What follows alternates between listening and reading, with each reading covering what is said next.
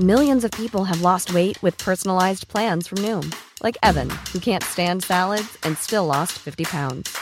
Salads, generally, for most people, are the easy button, right? For me, that wasn't an option. I never really was a salad guy. That's just not who I am. But Noom worked for me. Get your personalized plan today at Noom.com. Real Noom user compensated to provide their story. In four weeks, the typical Noom user can expect to lose one to two pounds per week. Individual results may vary. Dixo presenta Factor Kaiser con Max Kaiser. Dixo is back. Una nueva manera de acercarse a la realidad y de buscar la verdad. Información trascendente. Factor de cambio. Factor Kaiser. Tema número uno. El carísimo trenecito que destruye la selva. Tema número dos. López respalda la estúpida consulta contra el Poder Judicial. Tema número 3. Le respondo al presidente su ataque de hoy a mi persona. Esas son las tres cosas que vamos a ver hoy en el episodio número 56 de Factor Kaiser. Yo soy Max Kaiser, presidente, y de una vez le digo, no me voy a callar, no voy a dejar de hacer lo que hago y no me espanta que utilice su foro mañanero para tratar de amedrentarnos a las personas que analizamos su gobierno y somos críticos de su gobierno. Hoy le voy a responder con datos duros y con las opiniones concretas de foros internacionales, para que vea lo grave que es lo que pasa en cada una de sus mañaneras en las que usted ataca a personas como yo. Acompáñame a ver los tres temas de hoy. Tema número uno, el carísimo trenecito que destruye la serie. Gracias a un oportuno reporte del Instituto Mexicano para la Competitividad del INCO, nos enteramos en estos días de que el costo del tren Maya se incrementó ya en un 130%, al pasar de 156 mil millones de pesos, que reportaba la Secretaría de Hacienda que iba a costar cuando registraron oficialmente este proyecto, a 359 mil millones de pesos al día de hoy. Esto cuando apenas va el 56% de la obra terminada, según nos lo reportó el mismo instituto. El IMCO calculó desde el 2019 que el proyecto no costaría menos de 480 mil millones de pesos y para allá va. Y como dicen, cantada vale doble. Esto es más de tres veces el costo inicial prometido. Un engaño desde el principio. Esto quiere decir que ya hoy podemos calificarlo como un rotundo desastre, un fracaso para las finanzas públicas de este país. Porque el sobrecosto no se va a recuperar con su operación, como sueña el presidente y sus porristas. La explicación es muy sencilla. Para funcionar como un proyecto exitoso, el aforo tendría que ser por lo menos del triple de lo calculado hasta hoy, que ya de por sí a todos los expertos ese aforo le sonaba exagerado desde que se proyectó y se expuso al público. Todo esto, obvio, sin hablar de la brutal devastación ecológica que han provocado la pésima planeación y las prisas políticas por inaugurarlo. Sí, para que el señor pueda cortar el listón y salgan las fotos. Esa devastación no solo trae gravísimos e irreparables daños al medio ambiente, también traerá enormes daños económicos a toda la región y a sus poblaciones, sí, a las que según esto pretendían ayudar. De esta devastación ecológica hablaremos con mucho detalle y con datos duros en los próximos episodios, porque no pueden quedarse así.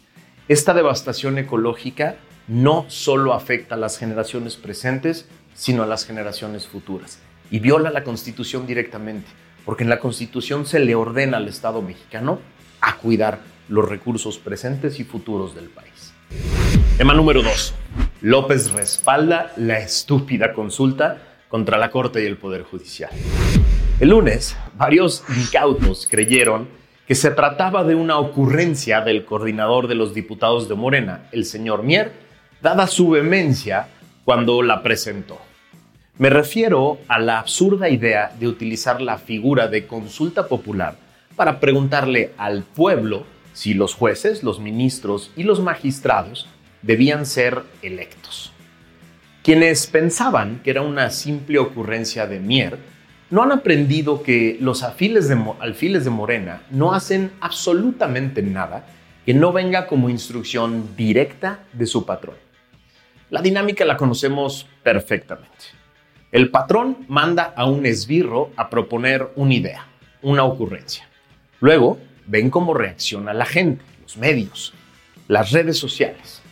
Si le sirve para su discurso, la adopta como propia. Si no, deja al pobre esbirro quemándose solo como si hubiera sido su idea. Hoy López la respaldó, en medio de otra perorata de insultos y ataques al Poder Judicial. De manera vil, a su estilo, hoy dijo, cito, es un hecho de que el Poder Judicial, casi en su totalidad, de arriba hasta abajo, está podrido.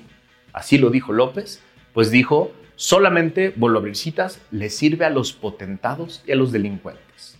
El lunes expliqué en este programa por qué es absurda e inconstitucional la consulta, porque no tiene ni pies ni cabeza. Es una simple trampa discursiva contra el Poder Judicial para poder unificar a la secta completa en contra de jueces, ministros y magistrados, que en los próximos meses le van a poner una madriza espectacular a este gobierno a decenas de sus reformas, leyes y decisiones que propusieron en los últimos meses y años. Por ahí hay quien sigue diciendo que López es un genio de la comunicación porque otra vez nos obligó a hablar de una de sus ocurrencias, la consulta. Yo nunca he entendido si los que dicen esto preferirían que las dejáramos pasar, las ocurrencias, para que éstas acaben en leyes, en decretos, en políticas públicas que acaben destruyendo al país. O simplemente son los incautos que siguen creyendo en esa estupidez de que el presidente no paga los costos políticos por las locuras que dice, propone y hace, porque sigue siendo popular en las encuestas. Yo lo que le digo a estos incautos que siguen creyendo que son genio de la comunicación es que no solo yo, sino muchas personas le estamos llevando la cuenta de todas y cada una de las locuras que propone, de todas y cada una de sus ocurrencias. Aquí, en este programa, no le respondemos a sus ocurrencias simplemente porque sea un líder político normal, como si fuera simplemente un líder de un movimiento. Es el presidente de la República. Y si no exponemos estas locuras como lo que son, estas locuras pueden acabar convirtiéndose en leyes, en decretos o en políticas públicas. La idea es que tú lo entiendas así, tú las veas completas y tengas tu propio criterio para poder defender al país de estas idioteces. Tema número 3. Le respondo al presidente su ataque de hoy a mi persona. Sí, me volvió a poner en peligro, presidente, y viola mis derechos humanos. Hoy, en una de las más viles y ruines mañaneras que he visto, siempre las veo en repetición y a cachitos porque yo sí cuido mi salud mental. Fui mencionado como parte de un supuesto grupo que se dedica a atacar al gobierno de manera orquestada, con un supuesto financiamiento oscuro que no existe. La señorita de la voz angustiada, con el presidente allá al lado, hizo hoy una absurda ensalada de supuestas relaciones entre medios, organizaciones de la sociedad civil, activistas, analistas, comunicadores, que, según ella, nos organizamos y recibimos recursos para atacar al indefenso de su jefe. Básicamente nada de lo que dijo hace sentido ni es cierto. Tratar de desmentirlo es tan absurdo como inútil. Ya le han desmentido básicamente todas las tonterías que dice en ese espacio. Lo que sí me parece muy importante es no dejar pasar un hecho grave e incontrovertible, que es que yo y quienes hoy fuimos mencionados en esta ensalada de mentiras y ataques a nuestra persona no tenemos presidente. Él no gobierna para mí. Él viola conmigo y con todos aquellos a los que ataca el artículo 1 de la Constitución. Sí, el primero de todos, el que está hasta adelante, que dice claramente, cito, todas las autoridades en el ámbito de sus competencias tienen la obligación de promover, respetar, proteger y garantizar los derechos humanos de conformidad con los principios de universalidad, interdependencia, indivisibilidad y progresividad. Cierro cita. Y le pregunto, presidente, ¿cómo promueve, respeta, protege y garantiza usted mi derecho a la seguridad, a la integridad y a la libertad de expresión mintiendo sobre mí en las mañaneras, buscando amedrentarme y exponiéndome a su secta como un enemigo de su movimiento. No, es completamente violatorio de la Constitución y del derecho internacional. Esto además sucede desde la sede del Poder Ejecutivo, en uno de los países más violentos de todo el mundo contra comunicadores, activistas y luchadores de derechos humanos. Ahí le algunos datos duros, presidente, esos que no le gustan a usted. En lo que va de su sexenio, han sido asesinados por su labor 36 comunicadores, según la organización Artículo 19. Según esa misma organización, presidente, solo durante 2022, cada 13 horas se agredió un periodista en México, lo que se tradujo en al menos 696 ataques de manera directa a la prensa, derivados de su labor informativa, los cuales provienen principalmente, adivine de dónde, sí, de la esfera política, es decir, de usted, presidente. Solo en 2022, presidente, 72 activistas fueron asesinados por levantar la voz, según la organización CENCOS. Y solo en ese mismo año se registraron 582 agresiones contra personas y comunidades defensoras del medio ambiente. Sí, a las que usted ataca constantemente por criticar su carísimo capricho del trenecito.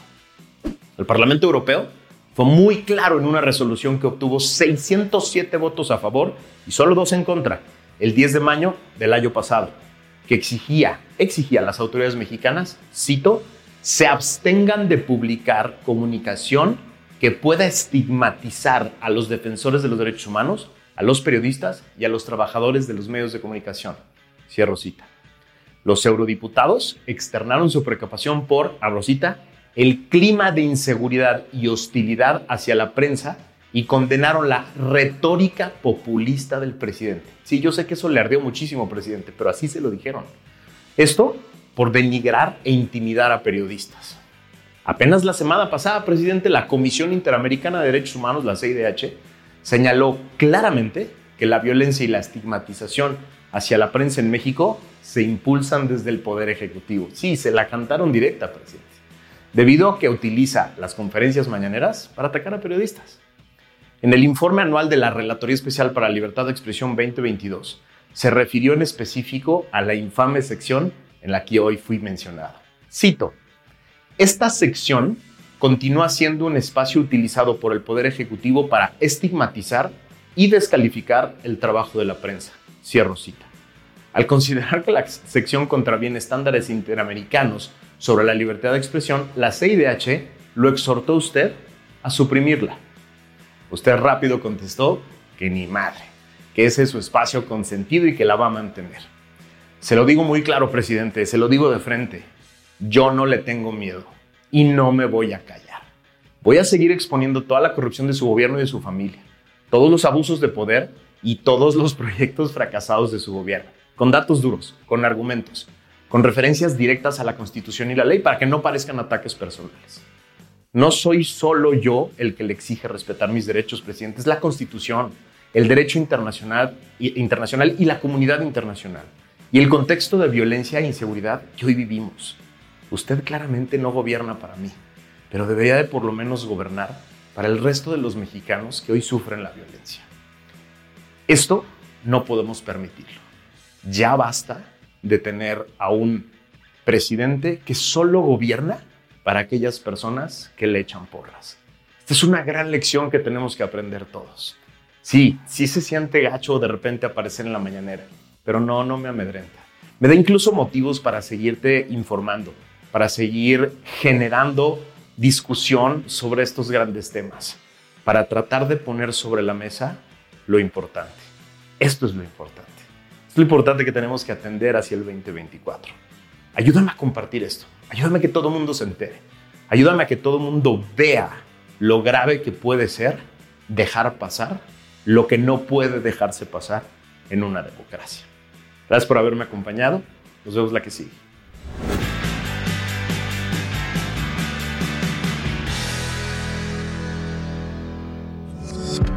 Dixo is back.